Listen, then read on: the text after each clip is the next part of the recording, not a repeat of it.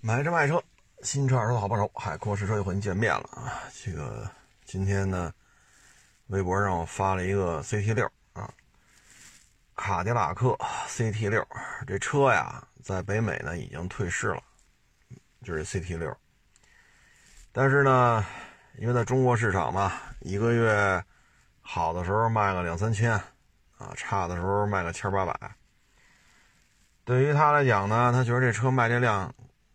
可能自己这账一算吧，觉得还行啊，所以现在呢就开始这个全新一代 CT 六的路试啊，然后正好有海外媒体嘛公布的几张路试的谍照，我就发到微博上。这个车呢，现在看吧，CT 六呢，首先啊就是我们马路上看到这些小刮小刺啊，给我的感觉就是这车特结实。这个一般的车追个尾，是他顶别人还是别人顶他？小小不然的一些追尾吧。基本上 CT 六呢，可能也就是杠上有点痕迹啊，或者杠子轻微有点变形。但你看它前面那车，或者说它后边那车，基本上就稀里哗啦了。所以咱这车吧，确实结实啊，这有什么说什么。嗯，这大体格子啊，但是这车吧看着很大。当时不是说是标轴七系的这个尺寸吗？当然，这车呢内部空间呀没有想象的那么大啊，因为大家也知道，美系车呢一贯如此，就是看外观啊，能能吓你一跳啊，拉开门往后边一坐啊，还能吓你一跳。这里边的。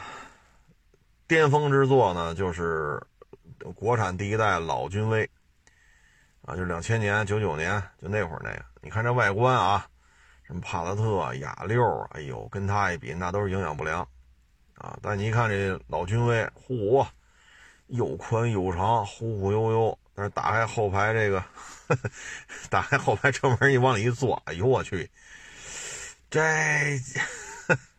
特别是那会儿老 B 五。都是加长的，啊，这后排跟这个就没有可比性了，啊，所以你在这种情况之下吧，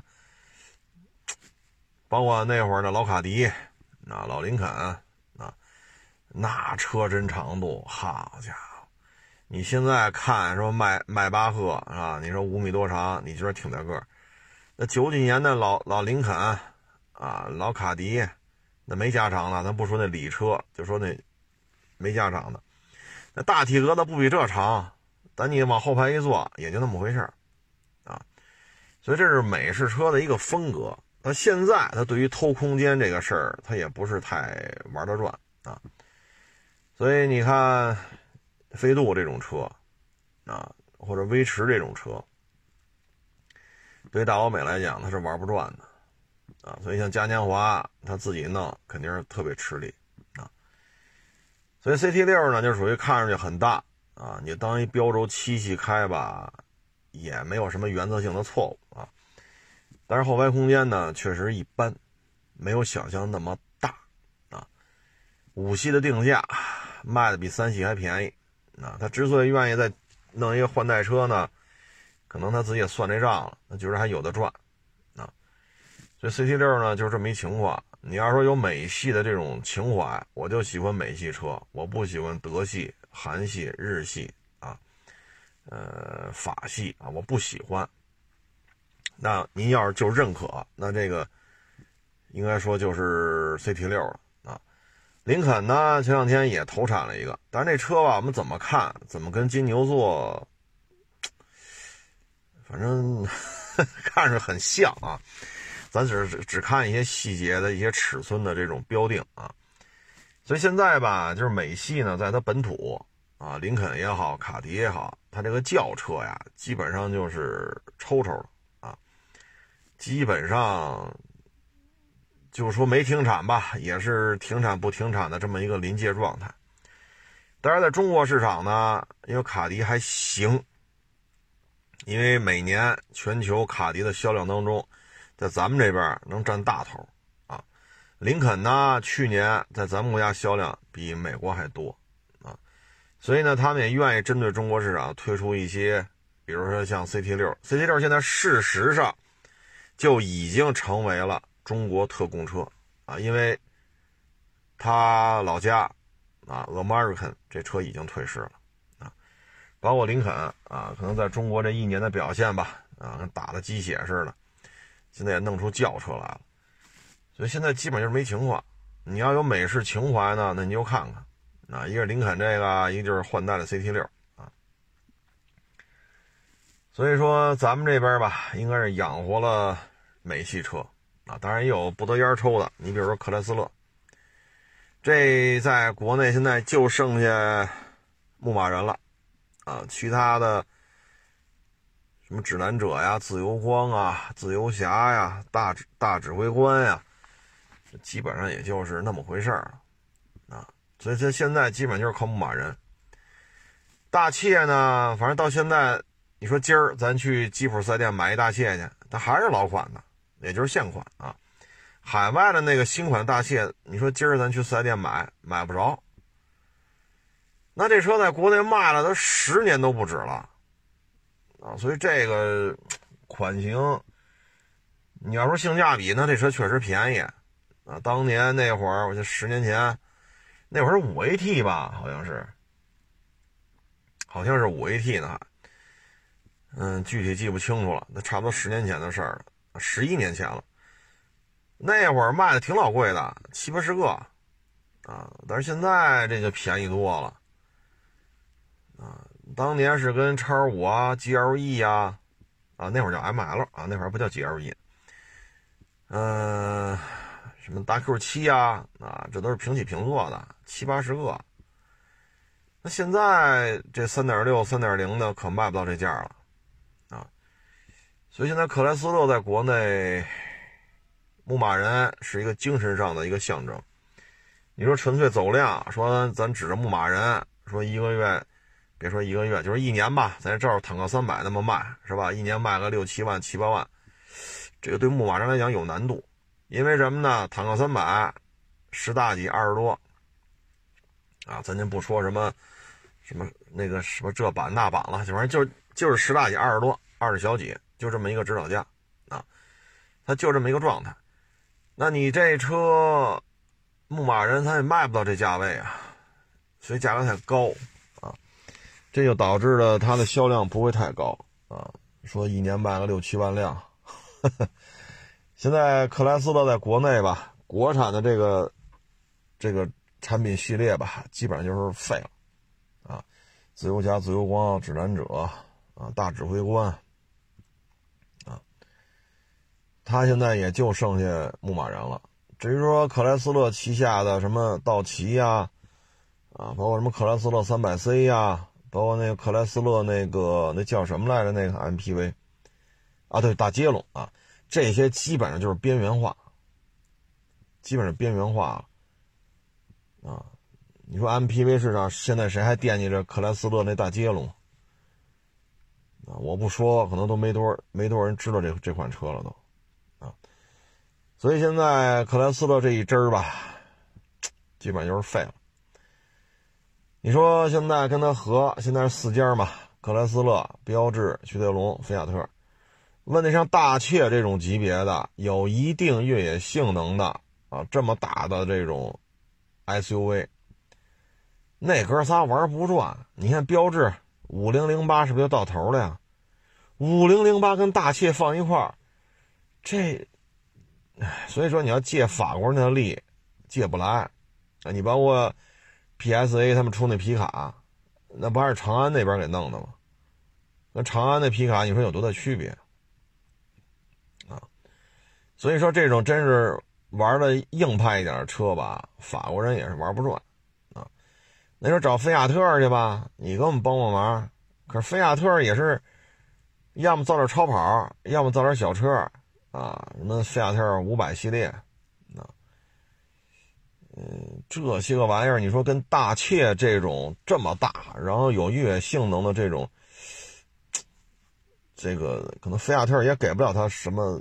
实质性的这种支持与帮助啊，所以克莱斯勒这一支儿吧，基本上哎呀，电动化呢，PSA 也玩不转，菲亚特也玩不转，因为在欧洲电动化的这个方向当中，现在有一定号召力的还是大众的 ID 系列。这应该算是能够代表欧洲汽车，就是欧洲电动汽车、本土电动汽车、电本土汽车品牌的这么一个代表作。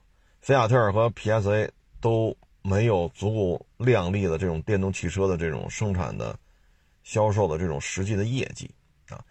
所以在这种情况之下呢，我们觉着克莱斯勒的未来吧，也是看第一线，看低一线。林肯呢，现在实际上就指着中国市场了啊。福特呢，在国内卖的也真是挺一般的啊，这是没办法。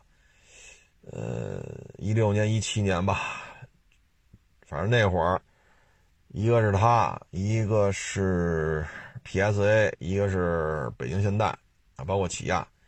一六年、一七年就是一分水岭啊，突然一下就不行了。可能上一年还百万级呢，下一年可能就四五十了，再来一年二三十，再来一年二十都保不住了，啊！所以这对于他们来讲，现在属于你说蒙迪欧十五万几来着，二零 T，啊，那么老长的轴距，卖这么便宜，二点零 T 这么大马力，八 AT，你要从账面分析来讲，他已经把。索纳塔时代，K 五叫什么凯酷，还是叫酷跑来着？他已经把那俩车都甩在后面了。你要说纯粹说我就想少花钱多办事，这蒙迪欧已经是合资品牌里找不出来了。你说迈锐宝 XL 2.0T 也卖不到这价钱。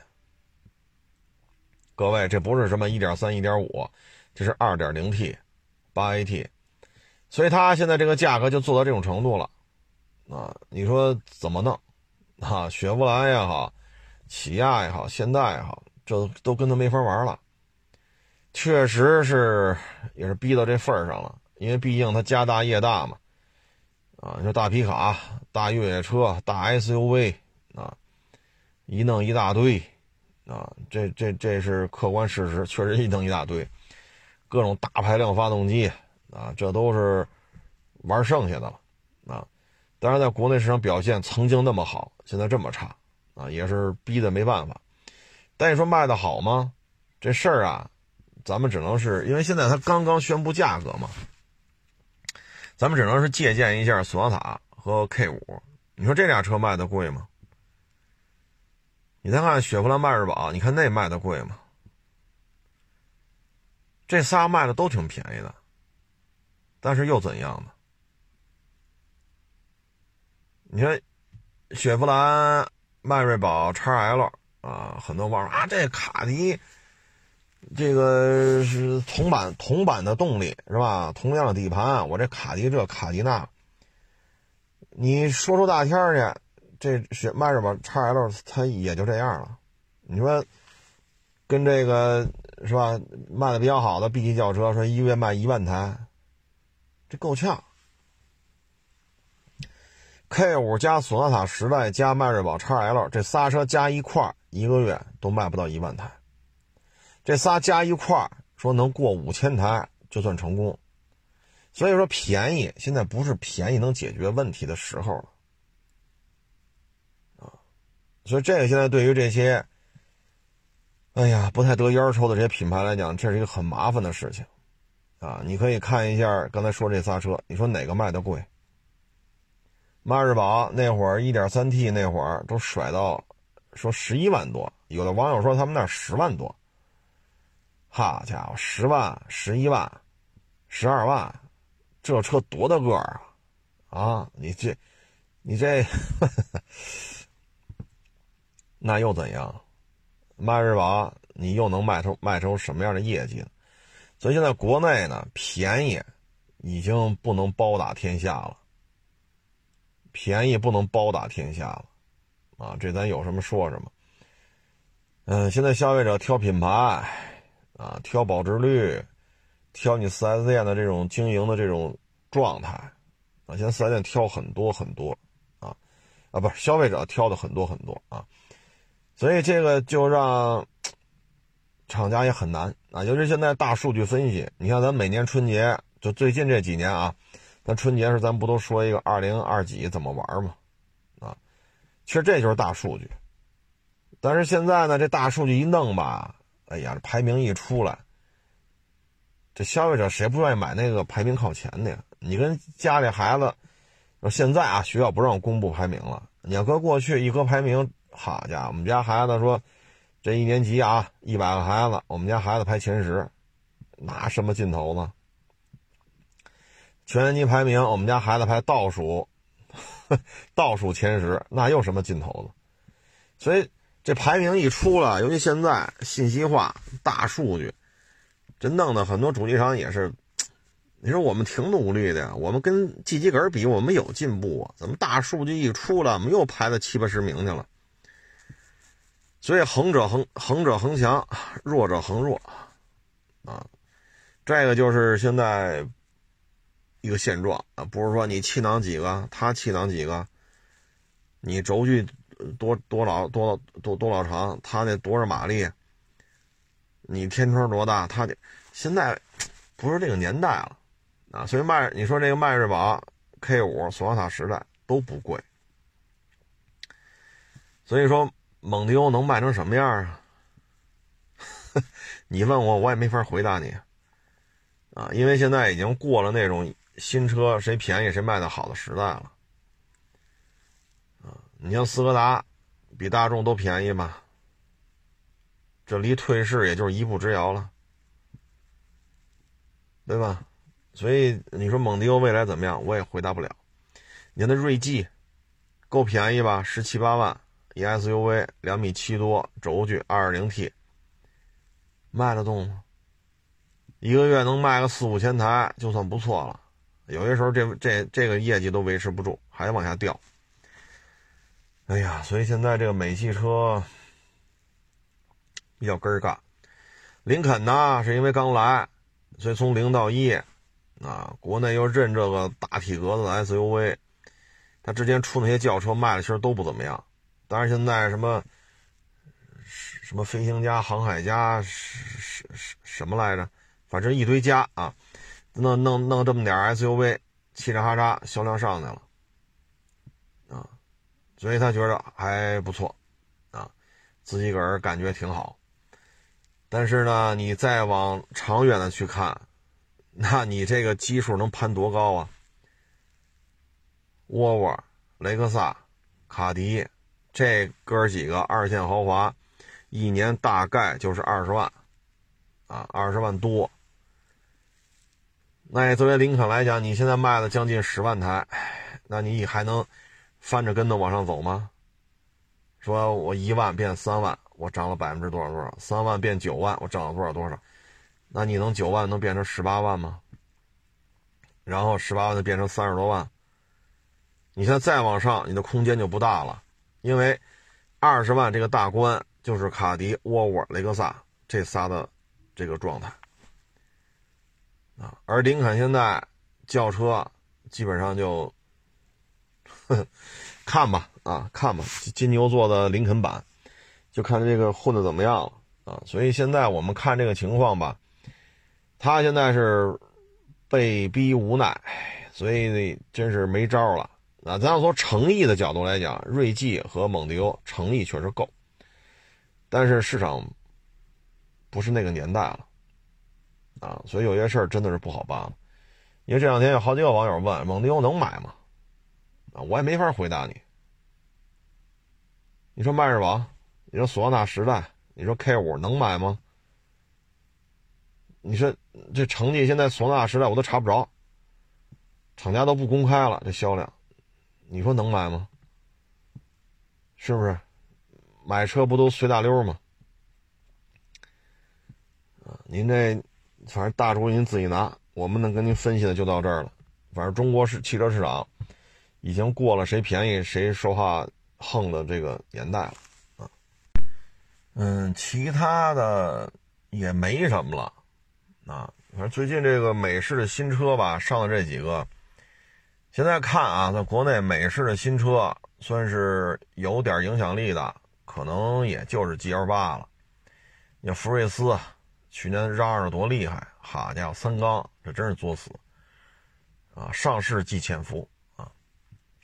现在只有 G L 八了，没有实质实实质上的这种对手，因为塞纳噪音控制不行啊！这大家可以去开开，可以去开开，不要看这些什么这些自媒体，这跟这儿这个第一波能拿着车的，你可别看这个。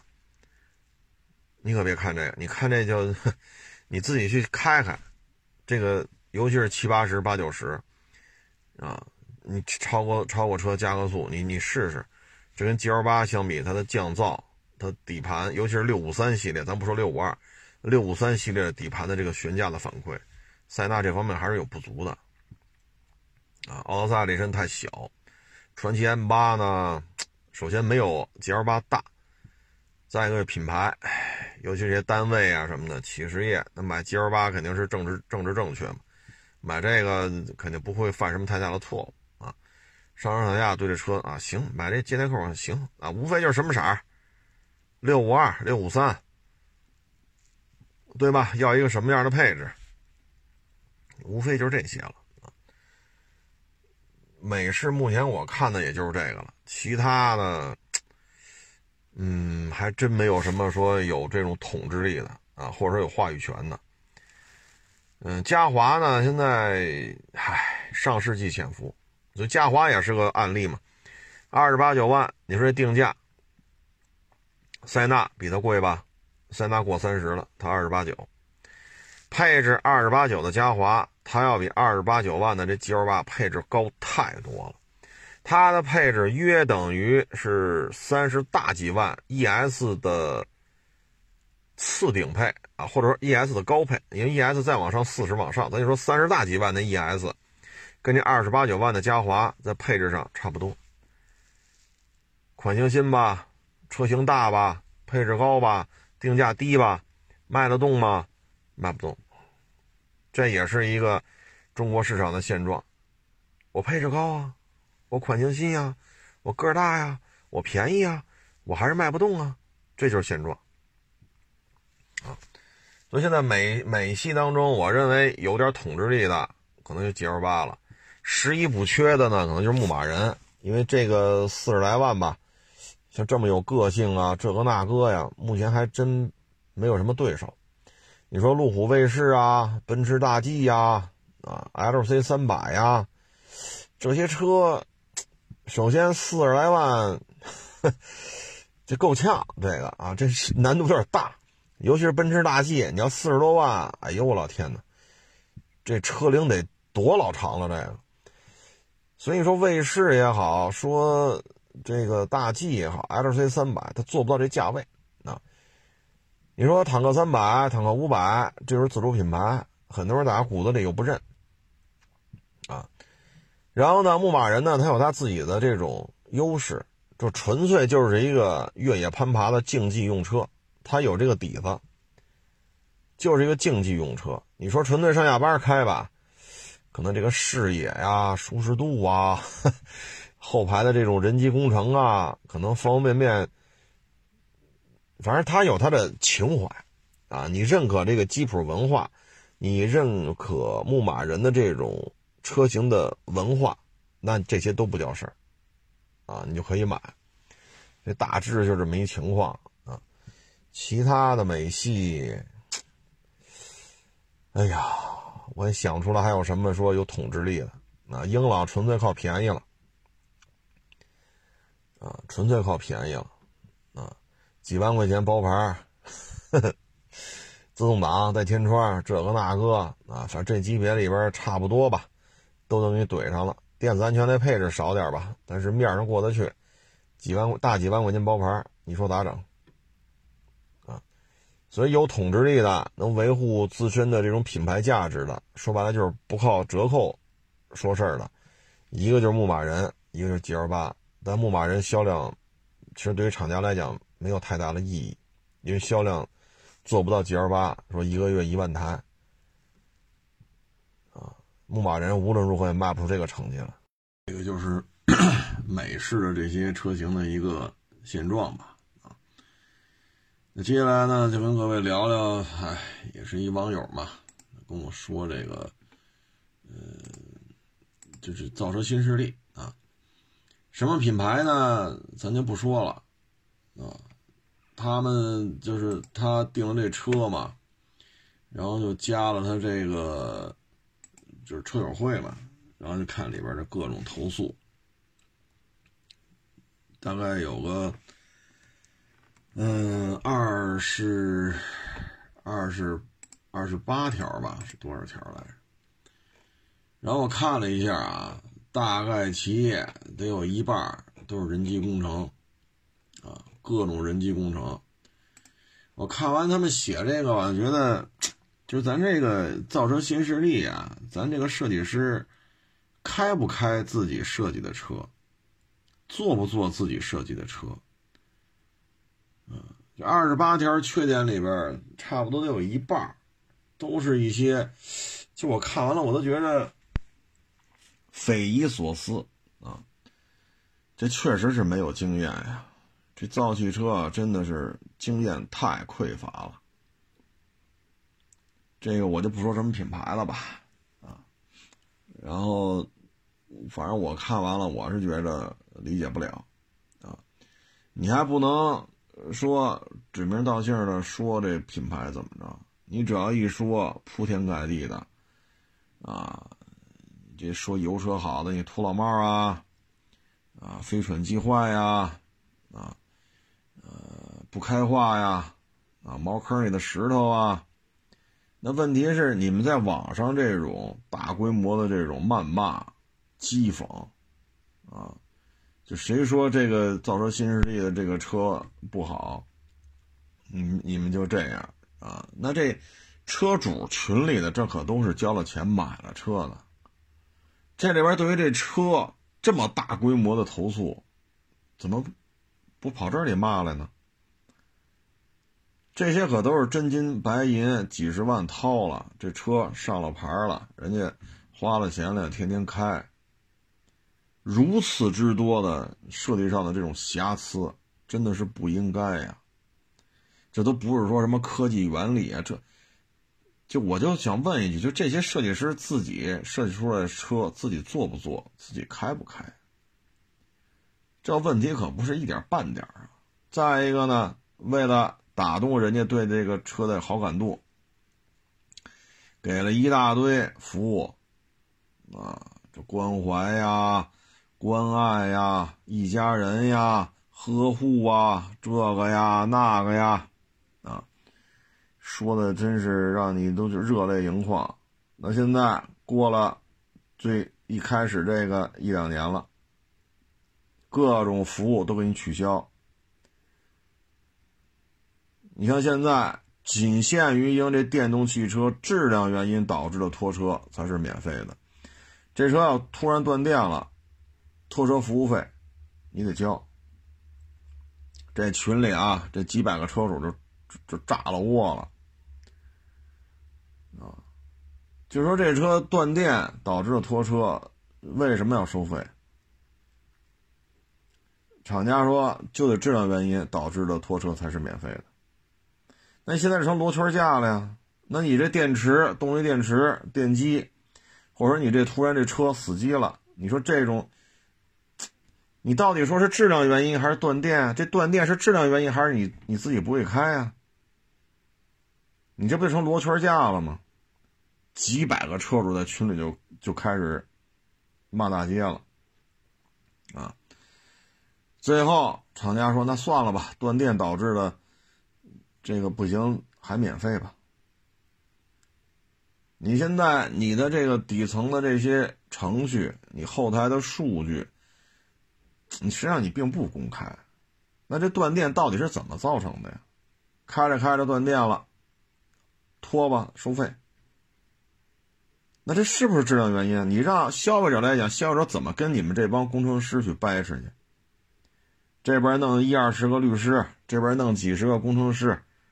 你作为一个普通消费者来讲，他说得清楚吗？他都不知道怎么回事所以现在一开始为了这个打造自己这个形象啊，许诺这许诺那，现在都不许诺了，逐渐给你缩水。啊，这就是造车新势力。前两天呢，咱们节目当中啊也说了，油电氢三套能源啊。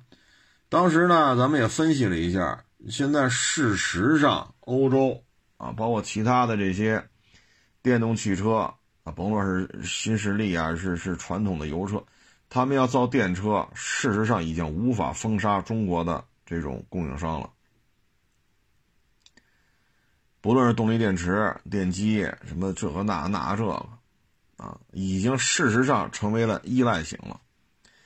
当时我就说这个不是太好，不是太好一个现象。从咱们角度来讲呢，弯道超车成功了呀。但是从以大老美、欧洲以他们现在这种政治正确、压倒一切的这种思维方式来讲，他认为这是一种威胁，因为他们天天制裁别人，所以他老怕别人制裁他，所以。在欧洲，在北美，轻动力实际上也是一直在有动作的。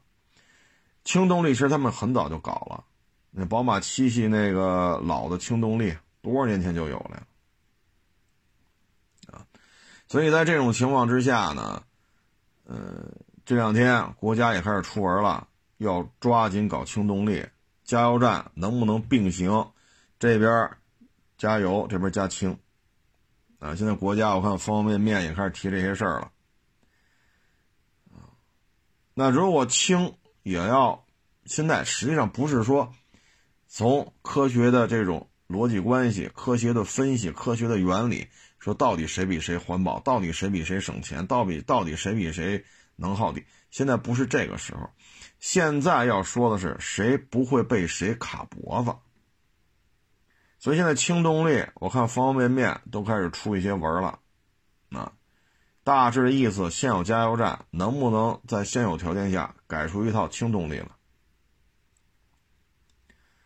啊，你不要说它这个压缩的问题呀，这个装载的这个容器的这个强度的问题呀，制造成不是这讨论这个时候，啊，那我还知道航母还费钱呢，你甭造了。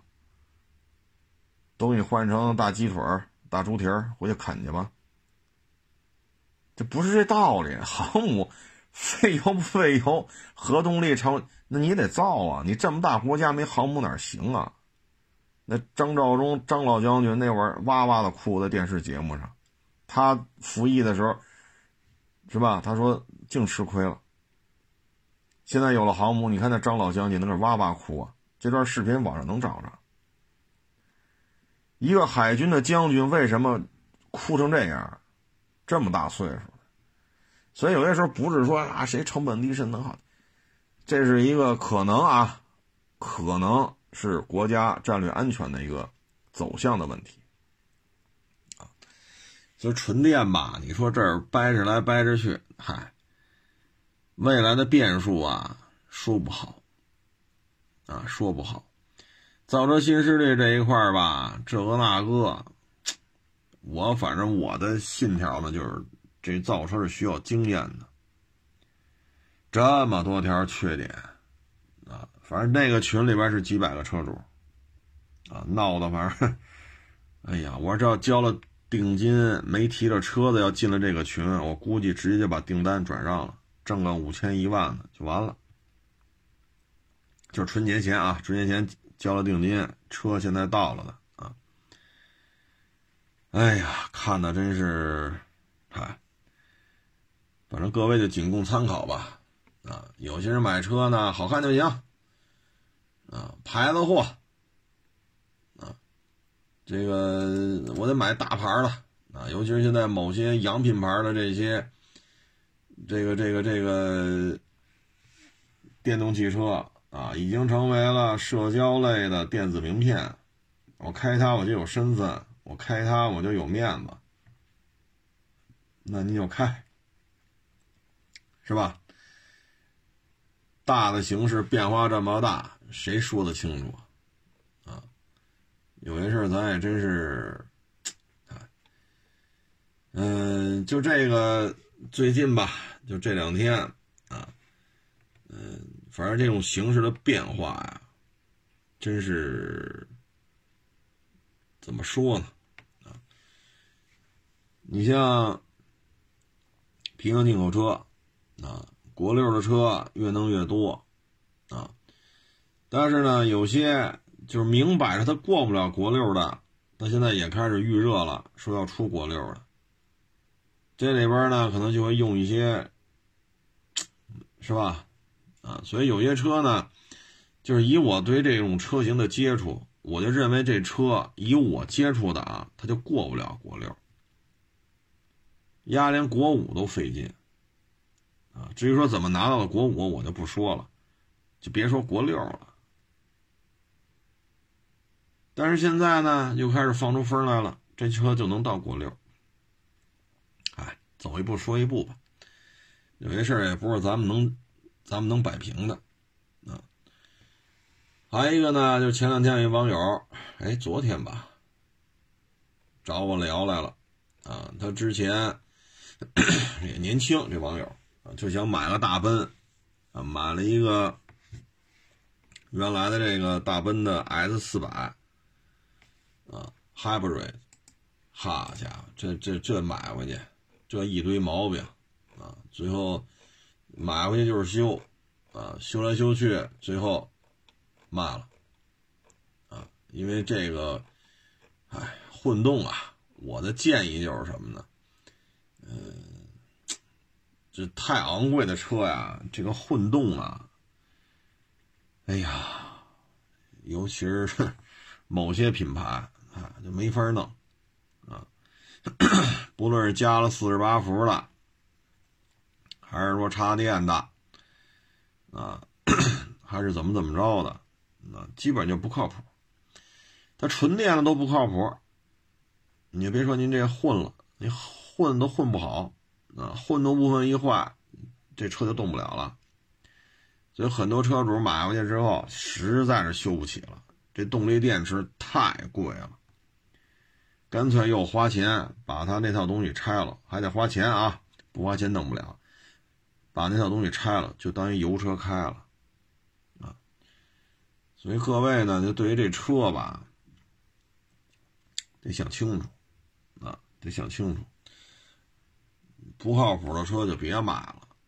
不是说这个，这这他这买车怎么怎么着，就说这个车系，它的混动，它就不靠谱。啊原来节目当中也说过，但是他也不认识我，是看了我这个小视频之后认识我的，就想过来跟我聊会儿，聊了有一钟头吧，啊，就大概其实这么一情况，啊，嗯，今天我看这个，这怎么说呢？纯电车现在已经到了，就是过去呢，有些自主品牌啊。过去你看不起，现在是你买不起，主要原因是什么呢？就是大规模涨价，连五菱宏光、mini、EV 都涨好几千，所以说两万多，我才不要呢，两万多没有了，涨价了，啊，全系列都在涨价，不是说就这五菱宏光、mini、EV，全都在涨。所以现在的自主品牌呢，就从你看不起到你买不起，它现在就这么在疯狂的涨价。这个涨价呢，主要原因是什么呢？大的这种国际形势啊，然后呢，导致这种动力电池的稀有金属的挖掘、提炼啊，包括运输啊等等等等，价格暴涨。再一个呢，疫情。啊，有些工厂呢确实也受影响，所以在这种情况之下呢，咱们这个车，嗯，动力电池肯定是一个重要的成本啊，所以现在就是普涨，啊，普涨，所以各位呢就看吧，你要就得今年买，那你就买，反正这东西呢夸夸降也是它，夸夸涨还是它，啊，到底怎么着呢？就各位自己拿主意，这个咱也不好多说，毕竟萝卜白菜，是不是各有所爱啊？哎呀，就像这两天这个，你看这个俄罗斯和乌克兰啊，这形势变化多快！这个大统领是吧？又去欧洲了啊，又去这个开会去了。这一开会吧，我的感觉就是什么呢？你看今天啊，我看一消息，说漂亮国要给欧洲提供什么天然气之类的，取代俄罗斯的能源，但是呢，这个成本价格啊，肯定要比俄罗斯顺那个北溪那个管道过来的要贵，因为有漫长的海运啊。这个时候呢，我看欧盟的这个领导的回复呢，就是他那个说的。大概那个外语翻译过来意思就是，我们愿意承受这个用美国天然气的这些所带来的这些代价啊。所以现在这仗打到现在吧，你看谁合适啊？啊，就是美国火上浇油啊，欧洲承受战乱啊，几百万难民呐，自己政治正确，把那个天然气和石油这块儿怎么办？不用。不用，这国民经济就趴了啊！没有石油，没有天然气，没有粮食，你干嘛去？都上山摘果子、砍砍树、生柴火、钻钻山洞。所以现在呢，就是可以说欧洲这些啊，你说高等教育啊、科技水平啊、历史底蕴呐，都挺好的，但是呢，没有自己的这个。战略智慧啊，我们就我就想探讨一个问题，就是北约给谁带来好处了？北约给谁带来好处了？你到底是要是一个什么性质的一个组织？我们现在看到的就是非得让乌克兰加入北约，加入北约之后，俄罗斯就不干了，叮当五四一顿打，北约敢出兵吗？不出。你找大老美，大老美说了，禁飞区不设，出兵门都没有。那这北约到底保护谁的安全？如果没有北约这组织，你愿意跟谁做买卖你就做，就完了。你看法国、德国在这次之前，其实已经包括默克尔时代，一直在提我们要建立自己的欧洲的军事联盟组织，不要再走北约了。到了这种情况之下，所以就赶紧浇这油，赶紧拱这火，就让乌克兰这边打起来。这一打起来，哎，你没有时间去思考了，民粹泛滥，对吧？哎，政治正确啊，所以你看北约重要吧？现在欧洲也不说建立他那个什么欧洲的军事组织了，啊，由欧洲人自己主导。其实他们也算得明白这账，但是现在呢？所以我们看到的就是美国负责火上浇油，啊，欧洲承担战战争，然后美国呢，你看，欧洲的石油天然气如果走美国，那得挣多少钱 对吧？他得挣多少钱？然后这边卖军火，这是几个亿，那是几个亿，哈，军工复合体的股票夸夸涨，你瞧现在这事闹的。所以有人觉得这北约到底保护谁了呀？包括南联盟，包括炸咱们大使馆，你说这北约保护谁了？这乌克兰算纳了投名状了吧？死心塌地要加入北约，那你现在挨着打了，你保护他呀？对吧？你打去，你火线啊，火线加入组织，又不敢。啊，整个欧洲的经济其实就是美国在这儿调调调调，一打起来全完蛋啊！所以你看这两天六七个国家都在闹这种，这这种罢工啊，什么游行啊，你这事儿干的没有意义，干到最后啊，其实这仗其实都明白。你说乌克兰加入北约了，你北约能得着什么好处？德国、法国、意大利。是吧？西班牙，啊，什么荷兰、比利时，你说这些国家能得到什么好处？这北约存在它的意义又是什么？这么多受过良好高等教育、科技水平、文化底蕴啊，什么方方面面都不差，到最后呢，让美国人牵着鼻子走。这么高的石油、天然气，谁来承担？欧洲人。粮食供应也出现了一些危机，面粉呀、小麦呀、什么大米、白面，这个那暴涨，你也得自己承担。然后这边打的是叮当五四的，好家伙，这真招呼呀！这这这，所以有时候觉得，有这个问题就是回回回想起来，就是你让乌克兰 加入北约有什么好处吗？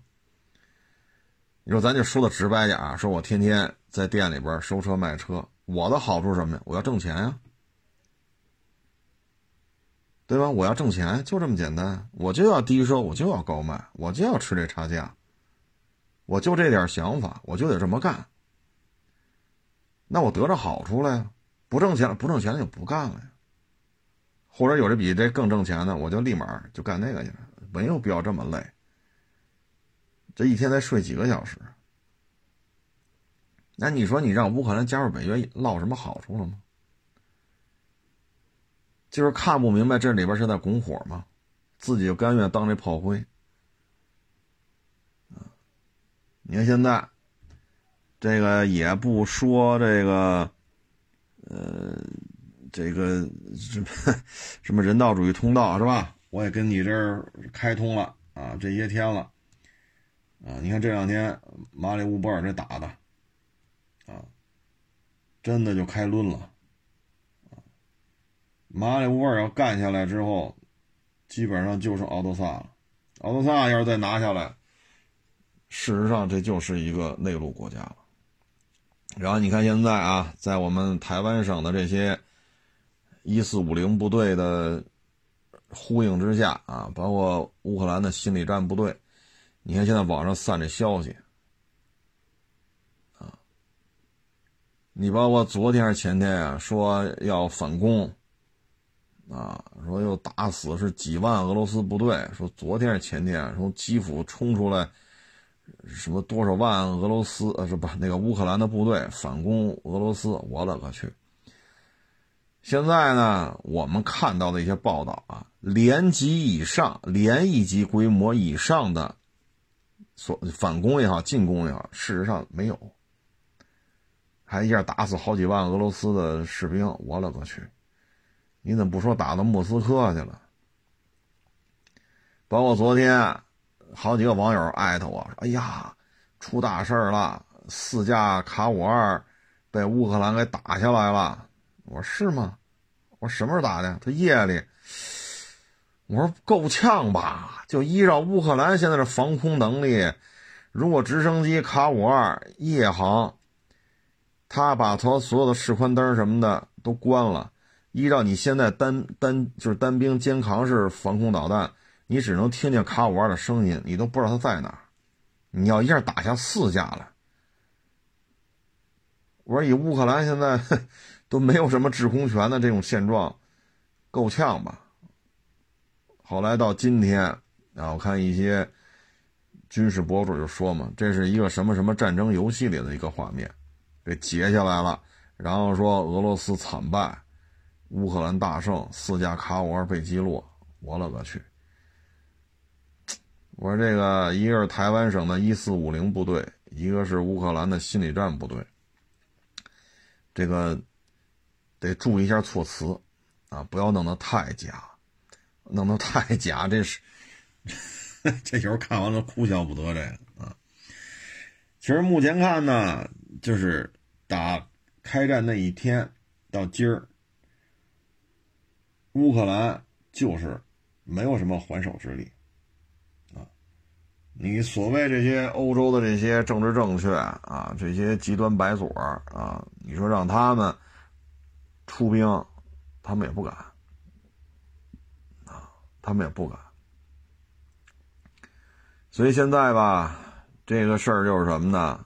没有自己的战略思考，没有自己的战略的这种智慧，完全在大老美的指挥棒下，就跟乌克兰这儿。啊，政治正确表忠心。那现在呢？这种经济方面的这种巨大的冲击，就得欧洲这些国家自己来承担。所以我就特别想知道一个问题：北约存在有利于谁？北约的存在，就目前二零二二年也好，二零二一年也好，它是否有利于欧洲的老百姓的这种生活？是否有利于提高他们的生活水平？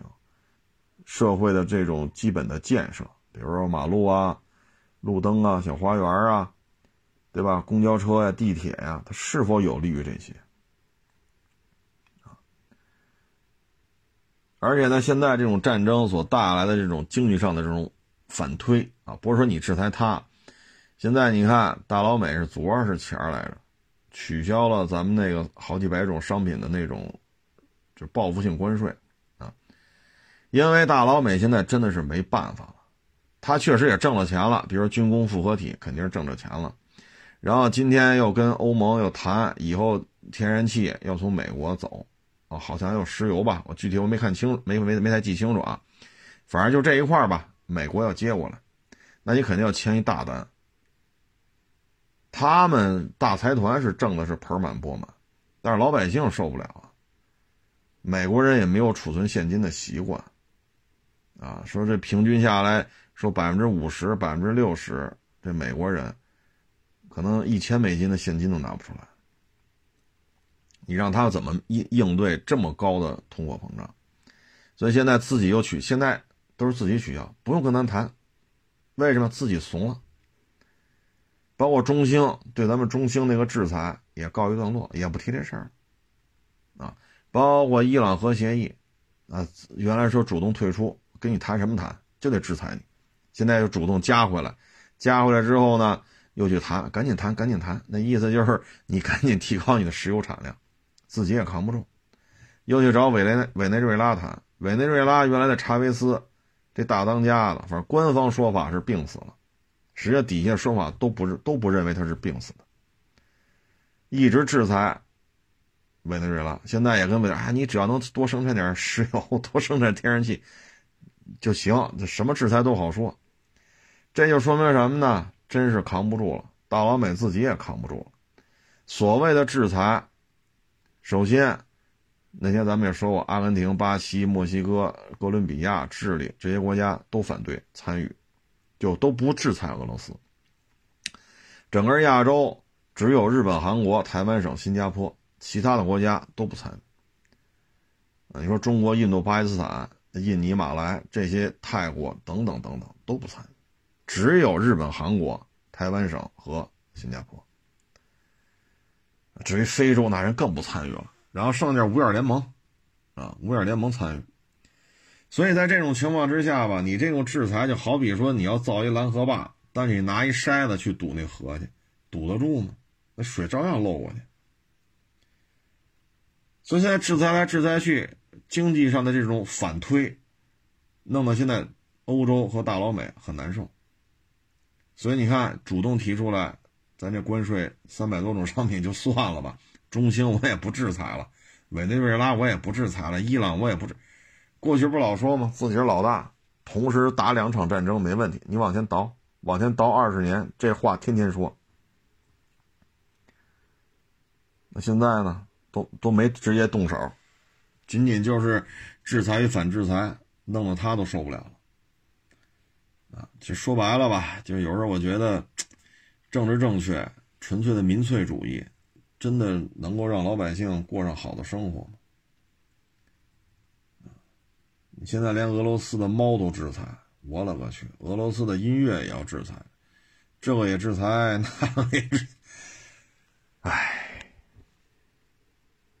其实啊，做买卖啊，就是和气生财啊。但是现在看呢，看不出来，就得上赶着贱吧兮兮的就跟这挑事儿。挑来挑去，反正军工复合体是发了财了，石油天然气的这些大财团发了财了，因为要承接欧洲石油天然气的需求，由大老美去提供，价格高，短期内又又又实现不了。那反正大财团石油天然气大财团的股票是涨上去了，军工复合体的股票涨上去了，这些大财团军工复合体的订单是都拿着了。普通老百姓的生死就没人管了。唉，所以有时候这看这局势吧。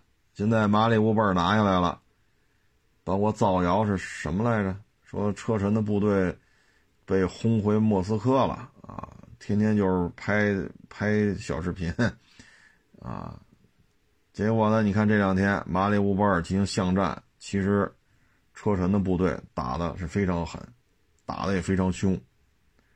所以你一看，这又是一四五零部队和乌克兰心理战部队又在这胡说八道。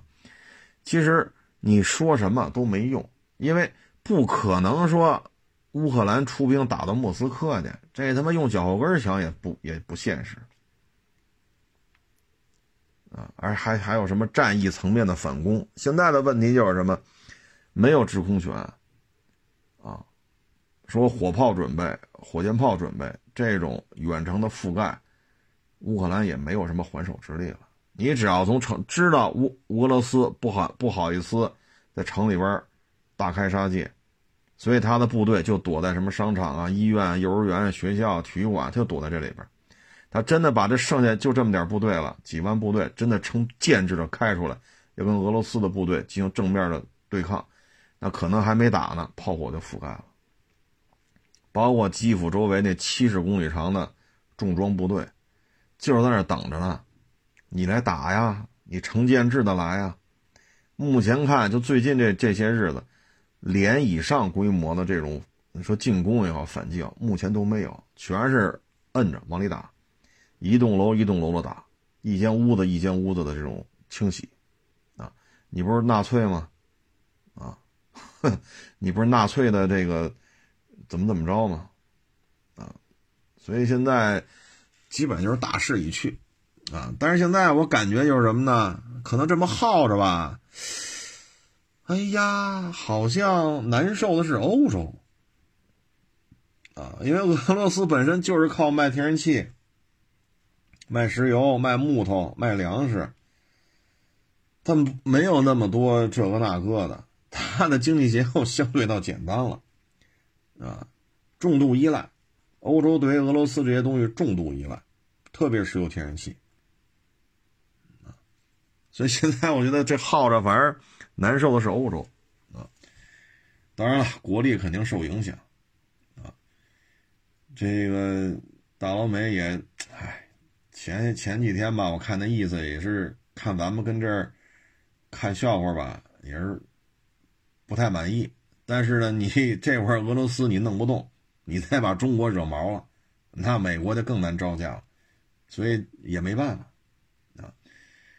唉，这就是现状。这么耗下去，这欧洲自己都内部都得分崩离析，太高了，各种成本太高了！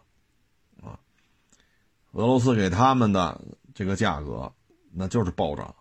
但是咱们跟俄罗斯签了协议了，所以咱们从俄罗斯拿的石油、天然气价格很稳定，包括咱从中东拿的价格也比较稳定，所以咱们这边呢不会。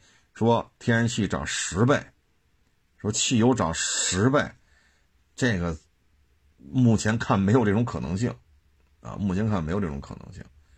你说涨肯定是涨了，六块多涨到八块多，甚至九块，这肯定是涨了。但说涨十倍，像欧洲似的十五倍，这目前没到那份儿啊。反正越这么打越这么闹，唉，就这吃相啊。真的是太难看了，也让我们看到了呢。国内的很多人的这个身在曹营心在汉啊，对于漂亮国的这种向往啊，哎呀，特别是还有一些是在体制内的啊，这全都 看得很清楚啊，挺好。因为有朝一日咱们收复台湾的时候，这些人。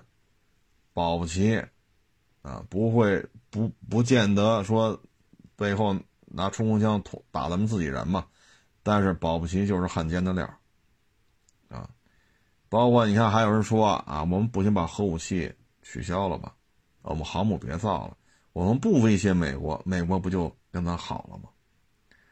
好家伙，这真是忘了咱们老祖抗美援朝是怎么打的。真是忘了咱们老祖当年啊援越抗美这这几场仗都是怎么打的。哎，所以挺好啊，该暴露都暴露啊。哎，省得咱们将来这个收复台湾的时候，这帮人背后捅刀子啊。他他这个向往啊，哎，反正现在吧，这个咱们国家这外交啊、政治、军事这个智慧体现的淋漓尽致啊，尤其这一次。美国人头几天吧，也是看不惯咱们，凭什么你跟这儿 笑嘻嘻的，是吧？这边援助乌克兰啊，这边这个那那边，好家什么事都没有，就等于做好人了就开始。但这两天也是真没招，因为这种基础东西的这种暴涨，反推到欧洲，反推到北美，他们扛不住。哎，其实和气生财，何必呢？行了，这不多聊了啊！这几天也真是太忙了，来的网友也多啊，聊啊这个那个，哎，谢谢大家支持，谢谢大家捧场啊！这两天反正大家也多保重身体啊，戴口罩啊。行了，这不多聊了啊！欢迎关注我的新浪微博“海阔试车手”，